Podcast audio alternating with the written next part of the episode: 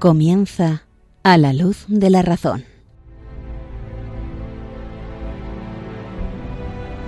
Dirigido por el padre Esteban Medina.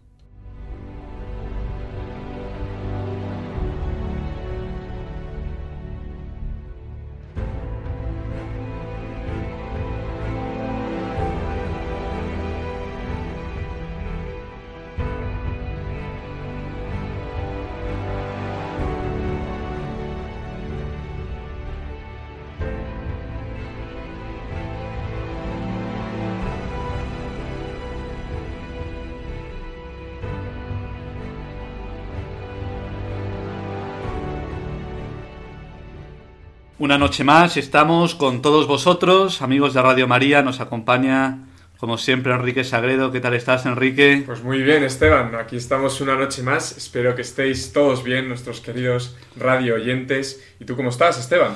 Pues bien, con ganas de comenzar este programa, de seguir ahondando en todas aquellas cosas que son importantes pensarlas, son importantes y, y sin duda son luz, luz para nuestra razón.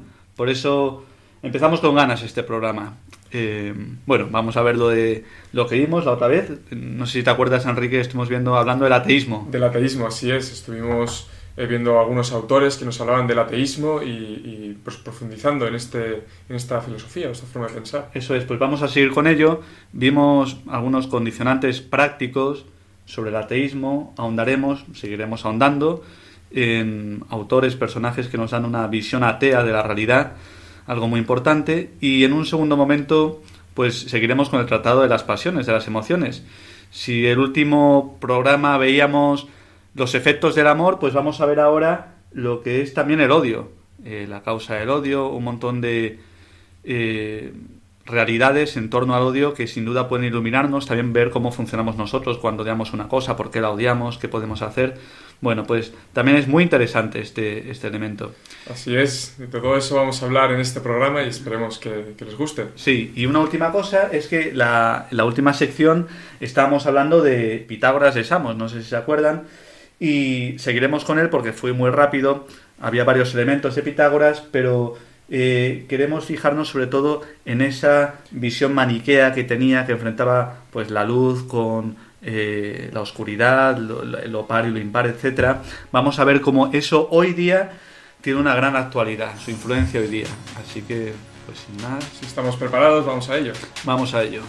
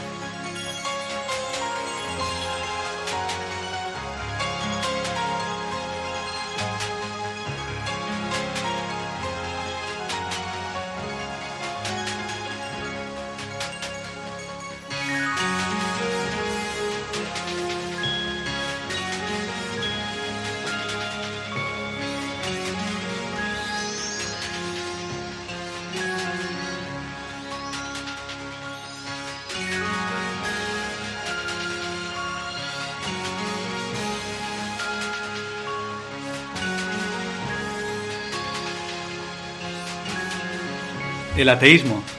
Pues seguimos con esta sección donde nos preguntamos por qué en nuestros días hay una visión que se va extendiendo de gente atea, ya no solamente porque no se practican los sacramentos, cada vez es menor el número de niños que se bautizan o adultos, sino que también continuamente en las universidades, en, el ambiente, hablar de Dios es algo cada vez eh, más raro, más no sé, como que no hay una libertad para hablar de Dios. Llama la atención, el otro día veíamos un programa donde en La Voz, creo que era Enrique, algo así, ¿no? Una chica que tú, la conoces, creo. Sí, era Teresa Palomar, se llama, y estuvo pues en ese programa dando testimonio, en un programa así conocido a nivel eh, nacional dándose testimonio cristiano, ¿no? También, pues concursando, lógicamente, pero mostrándose como una, una persona cristiana, ¿no?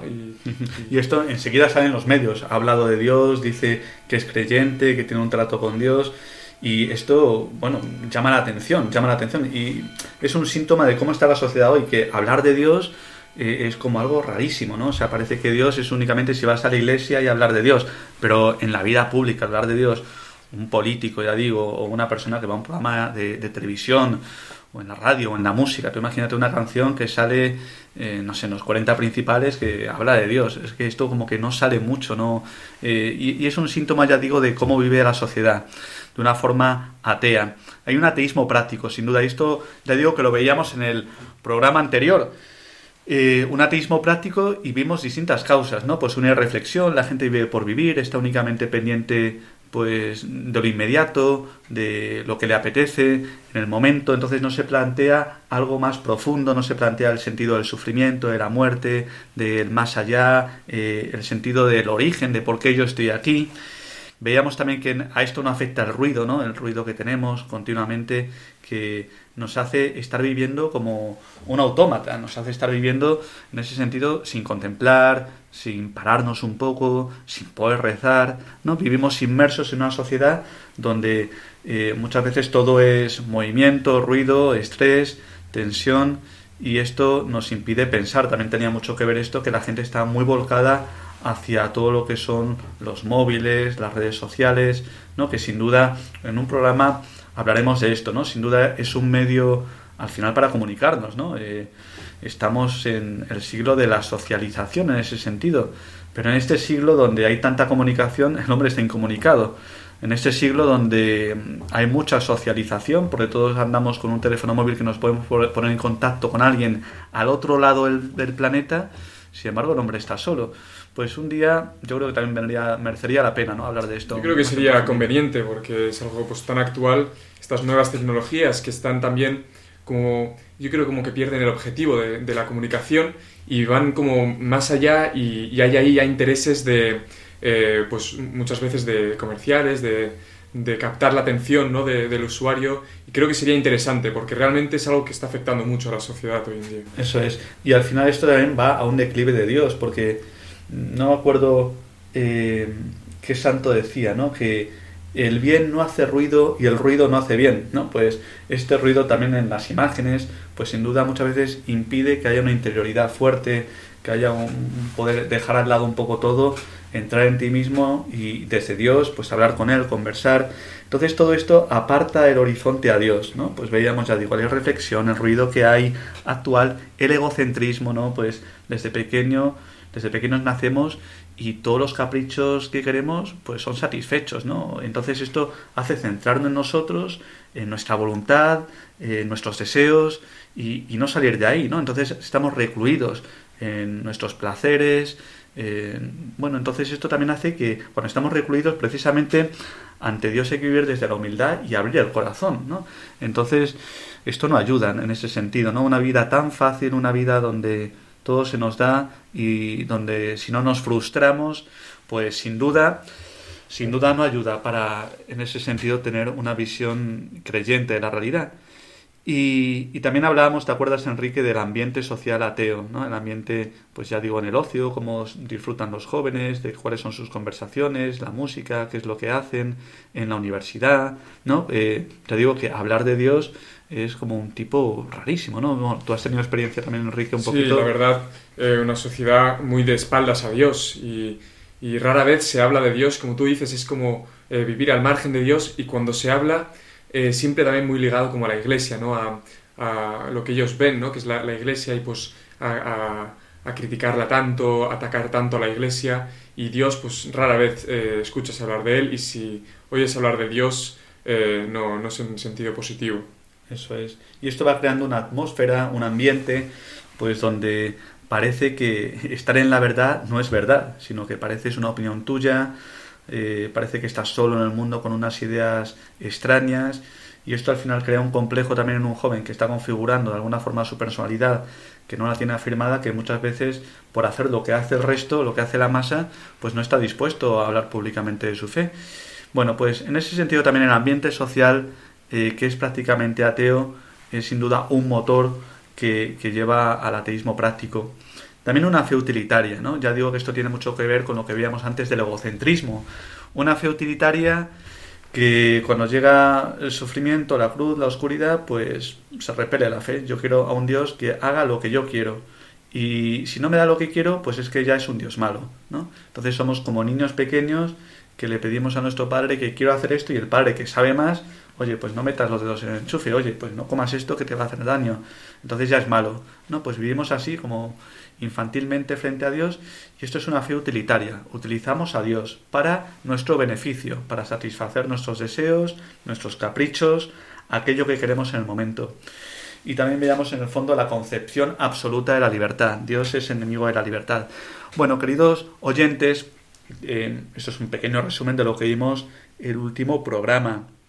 Un resumen de aquellos elementos prácticos que nos hacen vivir en el ateísmo, aquellos ya digo que están en el ambiente, pero vamos a ir ahora a los fundamentos teóricos, ¿no? Muchas veces uno cuando en filosofía hay que hablar de teoría, no, pero muchas veces dice uno, uy, la teoría, eso como que no es de la vida, a mí háblame de la práctica.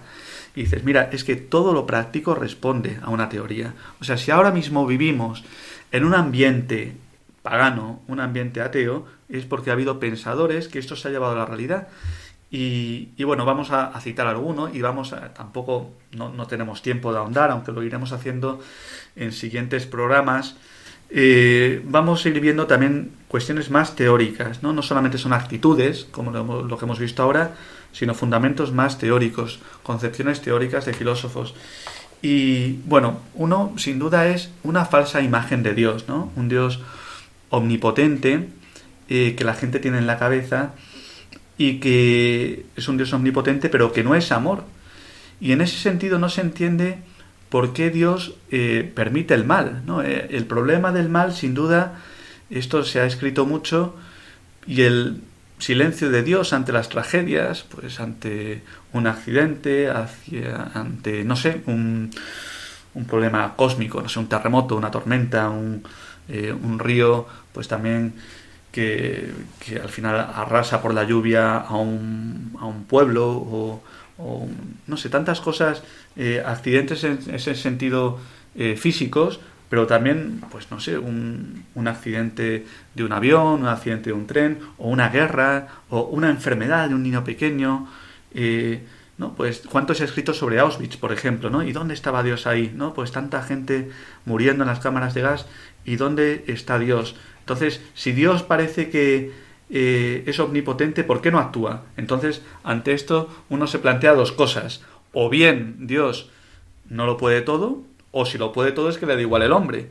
Y en ese sentido no es un Dios bueno, es un Dios malo. O sea, si Dios es omnipotente, pues entonces no es bueno. Y si Dios es bueno, entonces que actúe, ¿no? Entonces no sabemos juntar estas dos facetas que hay en Dios, estas dos dimensiones.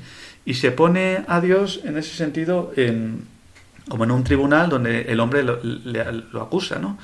Y esto es terrible, esto eh, es tremendo, porque al final no nos comportamos como criaturas y no sabemos que Dios tiene un plan también providente sobre el hombre, eh, no sabemos que en Dios se junta su omnipotencia, pero está orientada esa omnipotencia a una bondad y esa bondad está unida a una sabiduría donde tiene un trato personal con cada hombre y al final a cada hombre se le juzgará.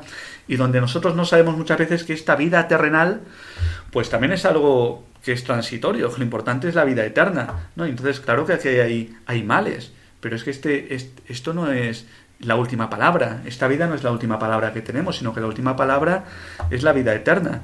Bueno, entonces, eh, primera eh, afirmación teórica, ¿no? Eh, si Dios existe, ¿por qué existe el mal, ¿no? Ante esto... Así es, y veo aquí también un poco la raíz de este problema de juzgar a Dios que al final es la soberbia, ¿no? La soberbia de, del hombre que, que, vemos reflejada en ese pecado original también de querer ser como Dios, ¿no?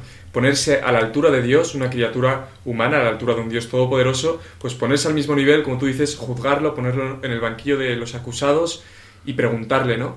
¿Y por qué permites el mal? Y muchas veces eh, es algo que se nos puede escapar al entendimiento, ¿no? Aunque seguro que podemos dar razones de, ello, pero es, lo veo como una soberbia muy grande por parte del hombre eh, juzgar a Dios. Eso es, esto es lo que hay en el corazón del hombre cuando juzga a Dios y de alguna forma le achaca el problema del mal, ya no solamente físico, sino el problema del mal que yo he hecho, mi mal moral. Yo he hecho esto malo, ¿por qué Dios lo permite? Bueno, ya entraremos en un programa en esto porque aquí está el tema de la libertad, el tema de que Dios puede sacar de los males bienes, el tema de que esta vida, lo que decía antes, no es el final, sino que al final hay una vida eterna después de esta, pero entraremos en esto, sin duda. Un problema para afirmar la, la fe en Dios, eh, pues el problema del mal. Otro, eh, otra concepción, también atea, que está muy metida en nuestros días, pues una concepción panteísta del universo, ¿no? Donde se da una importancia muy grande a la naturaleza, ¿no? Y parece que ahí está Dios y que todos somos partes de Dios y entonces, pues mm, lo que hay detrás, ¿no? Pues de este amor desproporcionado también, pues a toda la naturaleza como si fuera Dios, es un panteísmo donde no cabe un Dios trascendente, un Dios que está más allá de nosotros, un Dios que ha creado todo y que se distingue del mundo. ¿no? Pues esto está continuamente, ya digo, sobre todo en las religiones orientales, que están también con la New Age, pues informando nuestra sociedad. Mucha gente piensa que existe la reencarnación, mucha gente piensa que al final para entrar en una paz, pues tienes que ponerte en contacto con eh, el universo y ese universo es Dios, o con fuerzas cósmicas, con energías que están ahí, inmanentes, panteístas, ¿no? Eh, y todo esto son visiones donde no hay un Dios que se distinga de su creación, sino que Dios se identifica con el universo, con la creación, con la materia. Es una interpretación lo que se llama monista del universo, ¿no? Eh, donde Dios es todo, es todo el universo, ¿no? No hay en ese sentido como una distinción entre el creador y la criatura. Dios es el universo. Y esto está también muy metido en nuestra sociedad, ¿no? Entonces llama la atención que aquellos que van contra un Dios trascendente, sin embargo, luego tienen como un montón de, de afinidad. Pues ya digo, como si la naturaleza fuera lo más sagrado que existe, etcétera, que, que, llama la atención cuando, claro que hay que respetar la naturaleza, todas las criaturas, pero bueno, porque son imagen de Dios, pero no son Dios. Esto hay, hay que partir de esto, ¿no?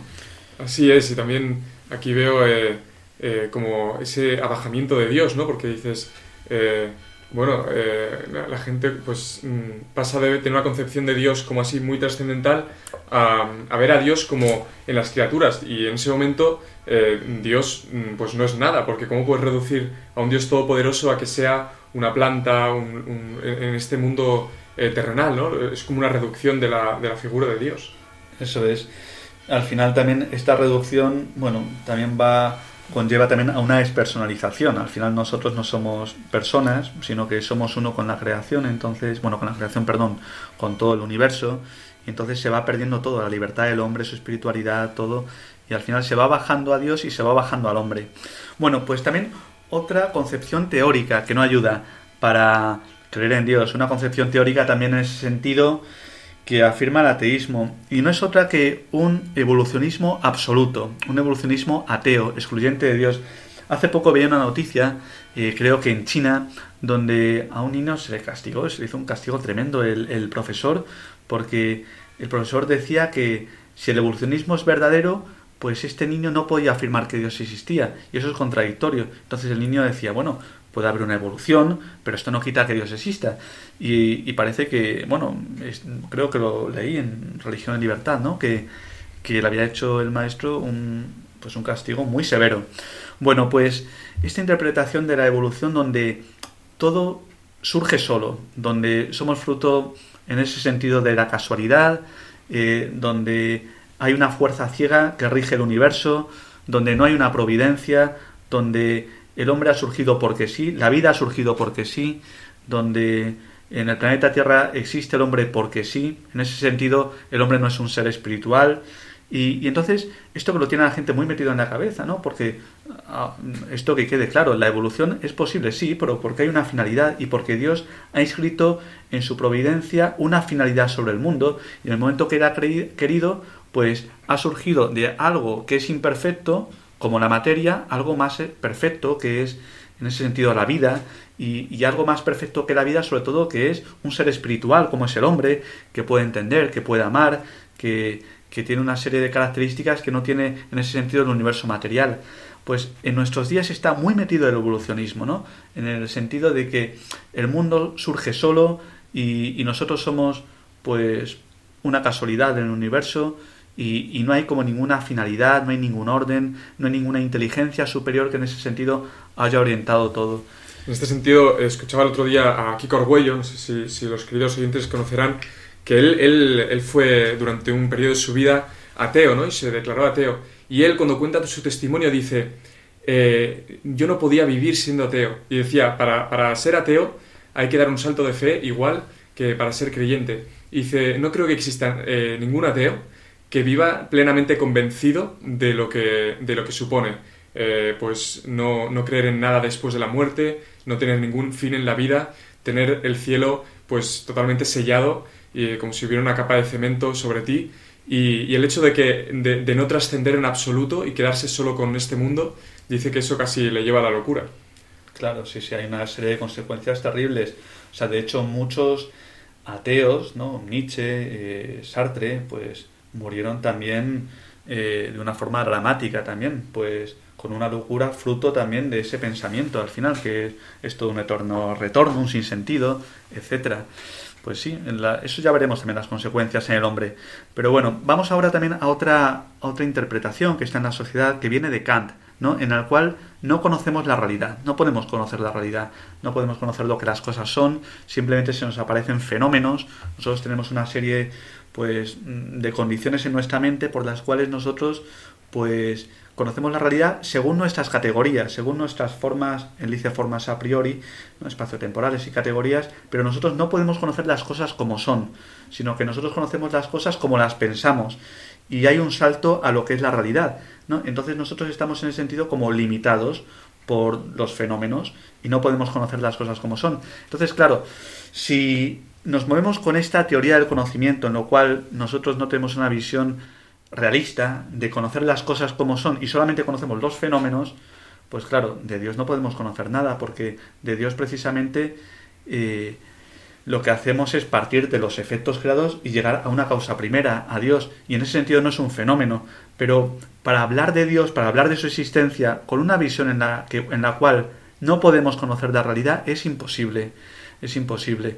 Y eso también está en nuestros días, ¿no? Pues eh, de aquí brota un subjetivismo, un relativismo, en el fondo de esta, de esta concepción del entendimiento con la cual no se puede conocer la realidad.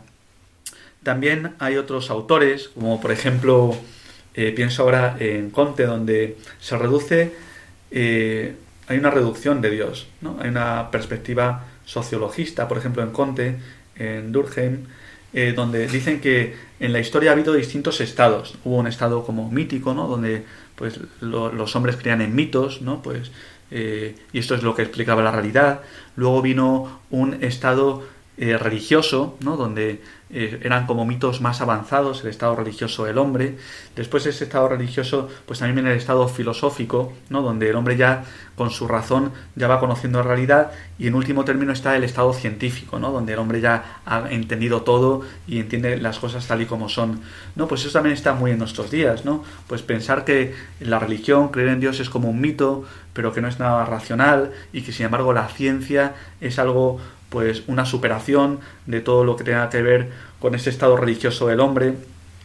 Eh, hablemos también brevemente de, Freud, ¿no? Eh, también una reducción de la religión a la psicología, donde de alguna forma, eh, por todas las pulsiones no satisfechas que hay en el hombre, muchas veces en el ámbito sexual, ¿no? Pues se va creando como una imagen de Dios que tiene relación con el Padre. de alguna forma, el niño, según el, el complejo de Edipo, ¿no? Pues lo que hace es proyectar la imagen del Padre en Dios, ¿no? Y, Y esto también es tremendo, ¿no? Porque tú vas a muchos psicólogos y los psicólogos que han estudiado a Freud al final son ateos. Y la psicología hoy está extendidísima por todos los ámbitos. O sea, cantidad de gente que va al psicólogo y que se ve la religión como algo que te ayuda, que tú has proyectado, como un método de autosanación, eh, un método de autorrealización, pero realmente no hay un contacto con un Dios verdadero, sino que es al final algo inmanente, algo en ese sentido que, no nos estamos dirigiendo a Dios. ¿no? Entonces, desde la psicología, también especialmente desde Freud, pues también se va creando un ateísmo, se va configurando un ateísmo, porque al final Dios es una proyección de la psique humana, con todas eh, las carencias que tiene. Y hablábamos el otro día eh, también de Feuerbach, ¿no? ese humanismo divinizador en, la cual, en el cual eh, todo lo que es Dios es una proyección de la negación del hombre. Si yo veo que soy ilimitado, pues tengo que proyectar una ilimitación, algo absoluto, eh, más arriba, trascendente. ¿no? Y es un proceso de alienación. Y eso está en la base del marxismo, está en la base de la dialéctica, está en la base pues, de un montón de filosofías que lo que han hecho al final es precisamente eh, concebir una visión de Dios en la cual es el hombre el que crea a Dios, es el hombre, es una, es una idea del hombre, ¿no? Eh, por distintas, distintos motivos. ¿Y, qué hay que hacer en el fondo? Pues esto lo dice Feuerbach, lo dice Nietzsche, lo que hay que hacer es arrancar la imagen de Dios del colectivo. ¿Por qué? Porque así el hombre será como Dios y será feliz. Y habrá un, periodo, en ese sentido, en la tierra de paz, eh, el hombre pues habrá encontrado también su plenitud. Y esto lo veíamos otro día con esta canción de John Lennon, ¿no? Eh, sobre Dios, God. Eh, y estaba pensando, Enrique, a lo mejor nos podrías también cantar otra canción de John Lennon, que vemos aquí también su dimensión atea, ¿no? que tanto ha influido en el mundo, que es Imagine, ¿no? donde él dice que precisamente, imagínate, pues un mundo donde no hay cielo, donde no hay religiones, donde todos somos hermanos, donde hay paz, donde el hombre alcanza su plenitud, ¿no? Pues esto dice la traducción de la canción. Y en el fondo es esto, una visión del cielo, de Dios, donde Dios arrebata la felicidad del hombre y hay que quitar la imagen de Dios para que el hombre sea libre, para que el hombre sea Dios. Esta es una visión que está en Lennon, pero que en el fondo el fundamento es Feuerbach, es Nietzsche, etc., donde la religión es algo falso que aliena al hombre y que le incapacita para llegar a su plenitud. Bueno, pues no sé si te ves con podría, Podría intentarlo, Esteban. Pero antes me gustaría también decir que, que bueno, que una canción, eh, pues eh, voy a cantar en inglés, Esteban ha dicho pues eh, la traducción, lo que significa, ¿no? Una canción que, que, John Lennon canta con una melodía tan dulce, ¿no? Y tan, tan con, con una, una, armonía como muy dulce, muy suave, pero sin embargo vas a la letra lo que está diciendo y es un, atentado contra Dios tremendo.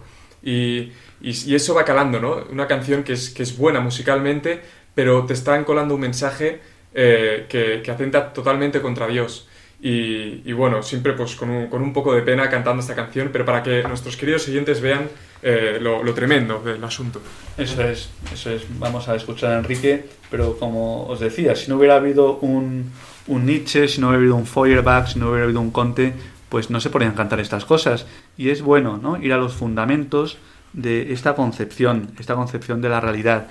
Y, bueno, esto es lo que hemos querido hacer en este, en este segundo programa sobre el ateísmo, ver las concepciones teóricas que han influido. Pues sin más, Enrique, dale. Vamos.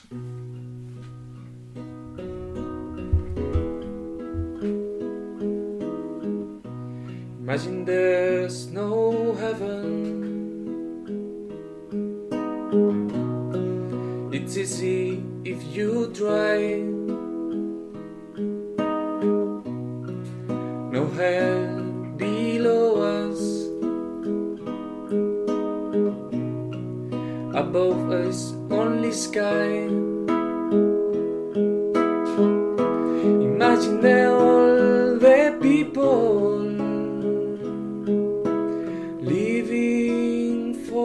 today. Imagine there's no countries.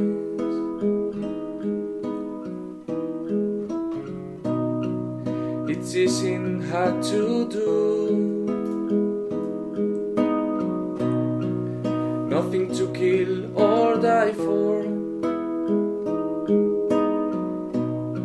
And no religion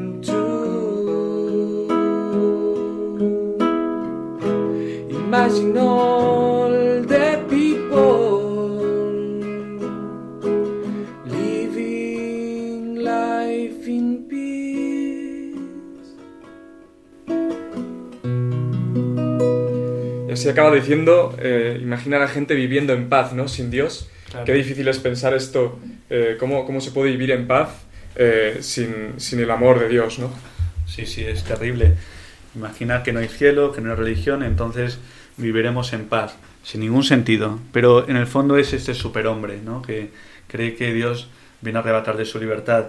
Muy bien, pues queridos oyentes, resumiendo brevemente, porque como siempre esta sección se nos ha ido de tiempo, eh, les recuerdo lo que hemos visto, concepciones teóricas que fundamentan el ateísmo, el problema del mal, una interpretación panteísta, monista del universo, una visión también evolucionista de lo que es la historia, eh, no conocer la realidad tal y como es, imposibilita también, por tanto, a, creer que Dios existe o demostrar la existencia de Dios.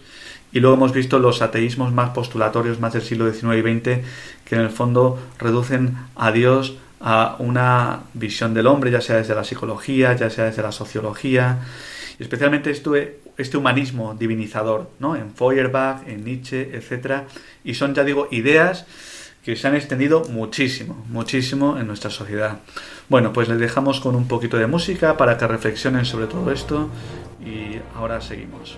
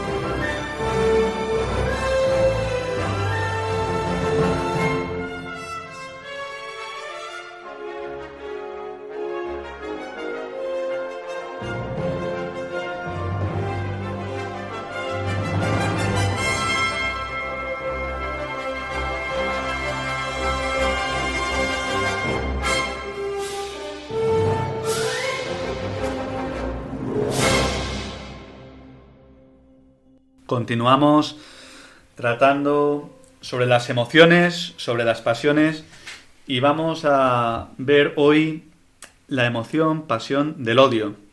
Acordaos, queridos oyentes, que hemos visto la pasión del amor, todas las causas del amor, los efectos, una parte muy bonita. Y acordaos de que estamos en el apetito concupiscible, ¿no? donde veíamos estas seis pasiones. Amor, deseo, placer. ¿no? Cuando eh, tú amas algo, pues te mueve y ese es el deseo, ¿no? Y te pones en movimiento hacia aquello que quieres y cuando alcanzas el gozo es el placer de que has alcanzado aquello que amas, ya lo tienes hecho tuyo, ¿no? Y esto es el gozo. Y en una línea, en la línea del mal, pues sería el odio, cuando tú odias una cosa, pues la rehuyes, te apartas de ella, huyes de ella y si ya lo tienes presente, pues te daña y en ese sentido es eh, la tristeza. Bueno, pues vamos a entrar en esta pasión, en esta emoción del odio. Y lo primero que vamos a decir, eh, ¿cuál es la causa? ¿Cuál es el, el objeto del odio? Pues si el del amor era el bien, amamos algo porque lo consideramos bueno para nosotros, pues odiamos algo porque lo consideramos nocivo, lo consideramos un mal. Y, esto es la causa al final del odio. Eh, algo que odiamos, algo que tenemos en ese sentido como una disonancia, como es porque en el fondo lo consideramos opuesto a nuestra inclinación natural, ¿no? Y por eso lo odiamos, porque para nosotros es un mal. Nadie odia algo que considera bueno, odiamos lo que consideramos malo. Y entonces, en ese sentido, pues esto ya nos da luz también para saber cuáles son las causas de nuestros odios. Yo tengo como, eh, ¿por qué odio? ¿Por qué odio esto? Bueno, porque esto lo considero un mal. Ahora, bueno, pues tú mira a ver si esto que consideras un mal, pues puedes cambiar en el sentido de significado, si lo estás considerando bien o no. Entonces, eh, esto ya digo que da luz. Tú... Así es, también, eh, no sé si, es correcto esto, ya me, dirás tú, pero a veces vemos eh, sobre el mal y el bien, ¿no? Vemos ejemplo de la luz, ¿no? El mal es la ausencia de luz, el mal en sí como, como que no, no existe, sino que es la ausencia de luz. Y mm, la oscuridad es la ausencia de luz, perdón. El mal es la ausencia de bien. Entonces podríamos decir también que el odio es la ausencia de, de, lo que yo amo, en la medida en que, en que yo amo algo y no, y no, y, no, y no algo ataca ese, ese amor, eh, eso es el odio. Eso es, eso es. Precisamente es lo que ahora quería tratar un poquito, que lo que hay de fondo cuando odiamos algo es porque amamos mucho algo que en ese sentido el mal nos puede quitar. Eh, es anterior el amor al odio. Eh, el odio es, es, causado por el amor. Porque si el odio es un mal, y como tú bien decías, Enrique, eh, el objeto del odio es el mal, el mal es aquello que nos quita aquello bueno que tenemos. Y en ese sentido lo, lo, odiamos, lo odiamos. Entonces, una persona al final que tiene mucho odio hacia algo es porque están atacando o le quieren quitar aquello que ama, ¿no? Porque como bien has dicho, el mal es ausencia de bien. Entonces, odiamos cuando nos están quitando aquello que amamos, que es nuestro bien, ¿no? Eh, no sé, pues eh, resulta que tengo una camiseta del Real Madrid, perfecto pues me la quitan. Para mí es un bien esa camiseta del Real Madrid. Entonces, eso es un mal para mí y odio a quien me lo ha quitado, ¿no? Entonces, este es como el mecanismo un poco. Porque tú amas mucho una cosa, eh, el odio se produce porque tú lo consideras como un mal que te quita el bien, que te afecta. Y en ese sentido, el amor es la primera de las pasiones, de esto ya hablamos, ¿no? Eh, esto es muy bonito considerarlo. Pero el odio se produce eh, consecuentemente del amor, porque amamos algo eh, consideramos un mal aquello que nos puede quitar lo que amamos y en ese sentido lo odiamos. Podríamos decir, Esteban, es una pequeña pregunta, eh, que el, odio, o sea, el, eh, aquello a lo que se dirige el odio es el mal y por tanto el mal pues, es el mal, pero podemos decir que el odio puede, puede ser en algún sentido bueno, en el sentido de que, de que nosotros amamos algo que necesitamos, por ejemplo, amar la vida y todo lo que vaya en contra de la vida eh, lo odiamos en el sentido eh, de, esto, de, proteger la vida, ¿no? Entonces, eh, el acto de odiar tiene siempre una connotación negativa o podría ser en algunos casos también pues, positiva o buena. Claro, esto depende mucho de la consideración que hagamos. Si yo considero algo bueno y que es bueno en sí mismo, pues efectivamente yo voy a odiar lo que es malo en sí mismo. O sea, lo propio es odiar el mal. Por ejemplo, lo lógico es odiar, por ejemplo, un asesinato, un mal moral. Esto no está bien. No podemos decir, ah, mira, yo soy muy tolerante, entonces yo no odio nada, ¿no? Tú odia lo que está mal. Si el único tema es que nosotros, nuestra consideración del mal sea en ese sentido adecuada con la realidad. Porque nuestro problema es cuando odiamos cosas que nosotros las consideramos como nocivas para nosotros, malas para nosotros, pero no son en sí mismas malas. Pero lo lógico, por esto está bonito el Tratado de las Pasiones, las pasiones en sí mismas hablamos al principio de ello, ¿no? No son ni buenas ni malas, depende un poco cómo las orientemos, si están orientadas también al juicio que hacemos de la razón. Y la razón nos dice si una cosa es buena o mala. Si nosotros vivimos únicamente al nivel de las pasiones nos podemos equivocar. Pero si tú con el juicio dices, oye, esto es malo, esto no hace daño, esto hace daño, por ejemplo, pues ya digo, un vicio, ¿no? Pues esto, esto hace daño. Entonces no se trata de eh, lo propio del mal es odiarlo, porque, porque va contra el bien. Entonces, si tú amas mucho el bien, lo lógico es que odies el mal. Es lo lógico. Pero siempre ya digo que estamos en esta en esta perspectiva de que hemos hecho un juicio de lo bueno acorde a la realidad. Ese es el tema. Muy bien, Bueno, y seguimos eh, con una pregunta ¿no? muy bonita también que se hace Santo Tomás, y es si el odio es más fuerte que el amor. Y dice que no, que es más fuerte el amor. Precisamente las cosas se mantienen en cuanto que son buenas, ¿no? Tú dices, oye, ¿cómo todavía se mantienen tantas cosas en la sociedad? ¿Cómo se mantiene eh, la familia? ¿Cómo se mantiene la educación? ¿Cómo se mantiene, pues entre los hombres muchas veces hay una amabilidad, una educación? Bueno, porque el bien es muy grande, es lo que tú decías antes. Precisamente el mal actúa en función del bien. Si no hubiera nada bueno, sería imposible que el mal existiese, porque el mal se arraiga en el bien, el mal es ausencia de bien, el mal es aquello que desordena el bien, desordena el ser, pero el mal no existiría si no se fundamentase en el bien. Precisamente nosotros, cuando amamos cosas malas, estoy hablando ahora una percepción eh, donde nosotros lo aprendemos y no acorde a la realidad. Amamos cosas malas, que en sí mismas son malas, las amamos por lo que tienen de bueno por lo que tienen de bueno. ¿no? Entonces, pues una persona que ama mucho, pues no sé, el dinero. Bueno, es que el dinero es un bien, porque lo necesitamos. O una persona que ama mucho eh, su cuerpo. Bueno, es, el cuerpo también es algo que Dios nos ha dado que es bueno. El tema es si lo, lo hacemos como un absoluto. El tema es cuando amamos los bienes como absolutos. Pero esto es muy bonito. El mal únicamente opera eh, porque está sostenido en el bien. Y si las cosas se mantienen hoy día es porque tienen un bien. Y en ese sentido dice Santo Tomás que el amor es más fuerte que el, eh, que el odio. Es más fuerte, porque precisamente eh, es su fundamento. Otra cosa es que nosotros cuando odiamos, eh, emocionalmente nos afecta más. ¿no? Yo amo a una persona y puede ser que lo ame con una connaturalidad, pero el odio nos afecta más porque va contra nuestro apetito natural. ¿no? Nosotros, nuestra tendencia es a unirnos con aquello que amamos. Es como nuestro movimiento, nuestro apetito, nuestra tendencia hacia aquello a lo que nos orientamos. Esto es el amor y es lo propio del hombre, ¿no? Pues amar. Pero claro, el odio es ir contra esa tendencia propia. Y entonces cuando va contra esa tendencia nosotros esto nos afecta mucho más. Y en ese sentido el odio nosotros lo percibimos mucho más sensiblemente, más intensamente que el amor.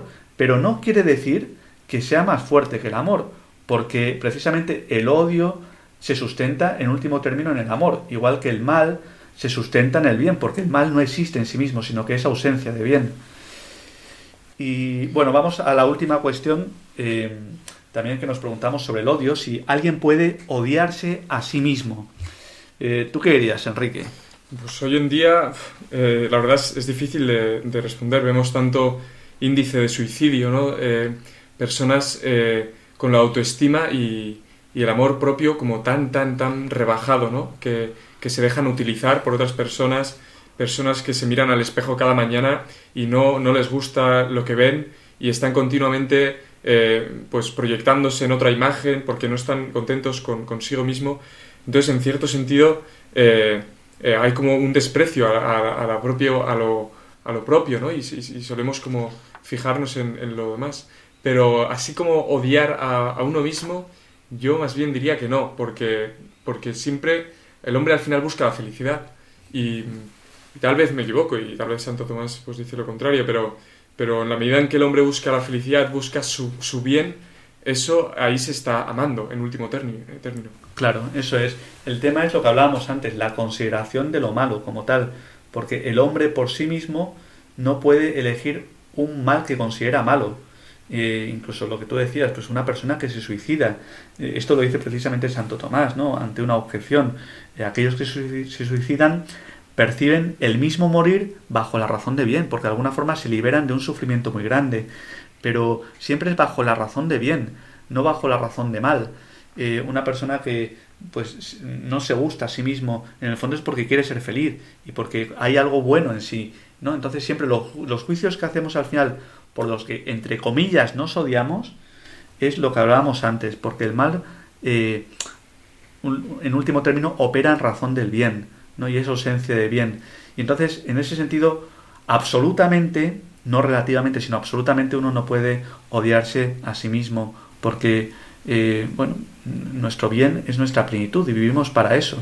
Bueno, muy bien, pues lo dejamos aquí. Hemos dado algunas pinceladas ¿no? sobre lo que es el odio, algunos rasgos que ojalá nos haya ayudado a todos. Yo creo que sí, que va quedando todo bastante claro, Esteban. Muy bien, dejamos un poquito de música para reflexionar y seguimos.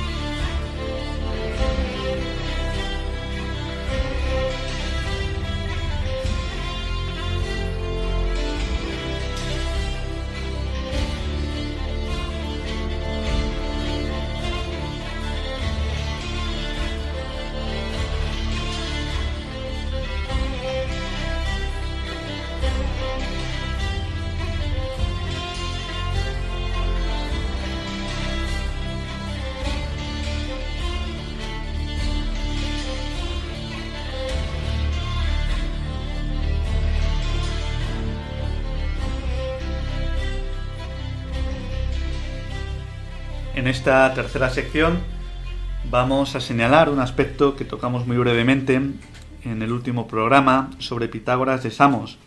Vimos distintas dimensiones de su pensamiento, el número como el arjé, el principio bajo el cual opera, la armonía de las esferas, la teoría sobre el alma, pero quería fijarme en algo que ya tocamos y que me parece que tiene una influencia actual muy grande, y es eh, el tema de cómo él eh, siempre está con un principio oponiéndolo al otro y poniéndolo al mismo nivel.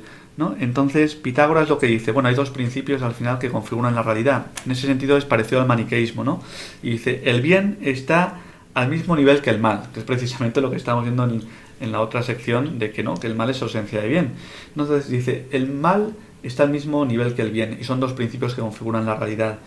Eh, lo par y lo impar, eh, lo viril y en ese sentido lo femenino. El yin y el yang, ¿no? El yin y el yang, ¿no? En Star Wars también está muy metido esto, ¿no? Como la, fuerza y, y, así también como la historia, ¿no? Pues está siempre la izquierda y la derecha, o una visión abierta o cerrada, ¿no? Entonces son formas de concebir la realidad donde son dos principios, ¿no? Una cosa u otra. Y esto lo que nos imposibilita es a ver la realidad como es. Ya digo, porque muchas veces dicen, no, lo importante es la juventud, la juventud, pero los padres en ese sentido son autoritarios.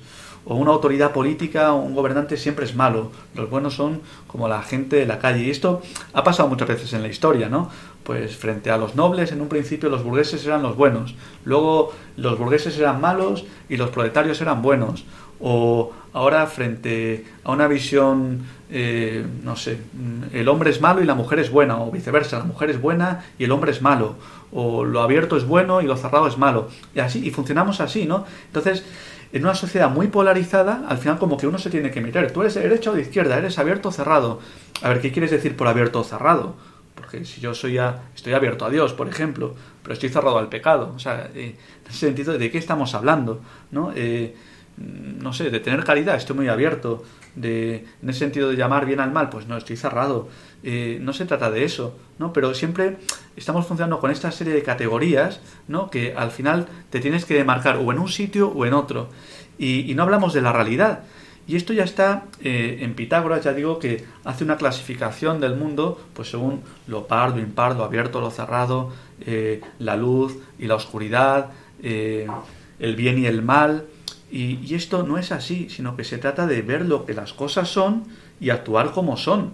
No en ese sentido tener como una visión que nos está cegando de la realidad. ¿no? Esto me parece eh, fundamental y que tiene mucha trascendencia hoy día. Sí, es, estas, eh, todo este pensamiento ¿no? y, que te obliga a, posicionarte y, y, también pues, en el mundo oriental lo vemos, como hemos dicho, en el yin y el yang, pero, pero vemos como siempre, y, a eso nos lleva este programa, a ver que todo el pensamiento actual eh, ya viene de, mucho antes, ¿no? Y pensadores pues tan, eh, tan antiguos eh, ya empezaron a, ver esto. Sí, así es. Bueno, y sin más, quería simplemente señalar, queríamos Enrique y yo señalar la influencia de Pitágoras en la actualidad con este maniqueísmo, que volveremos sobre ello en muchos programas. Bueno, pues un poquito de música y nos despedimos.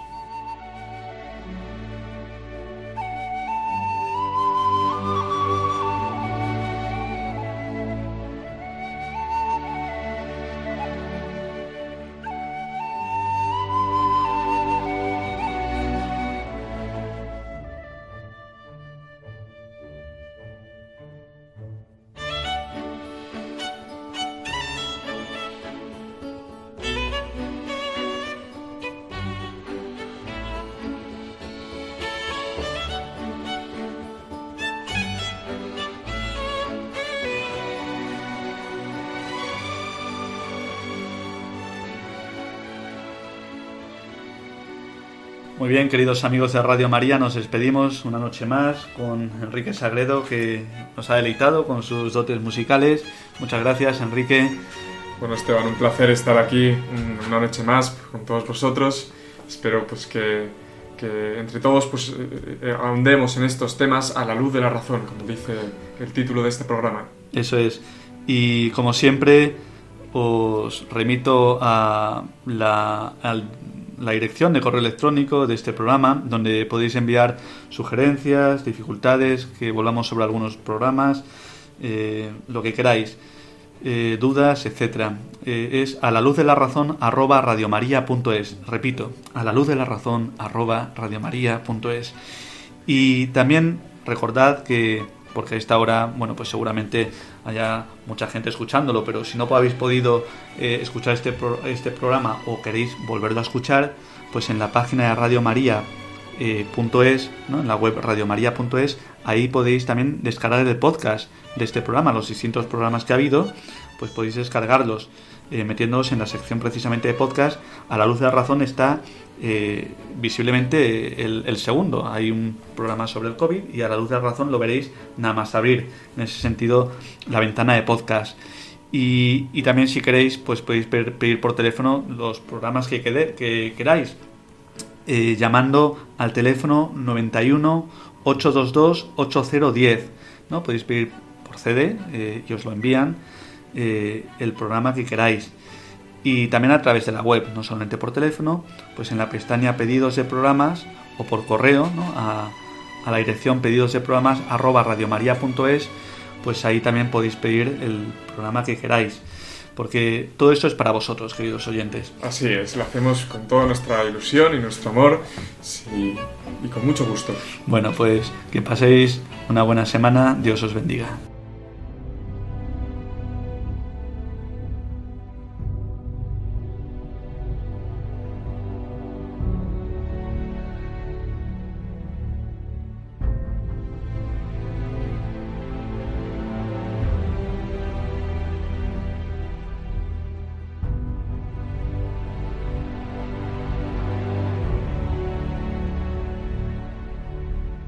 Han escuchado en Radio María A la luz de la razón, dirigido por el Padre Esteban Medina.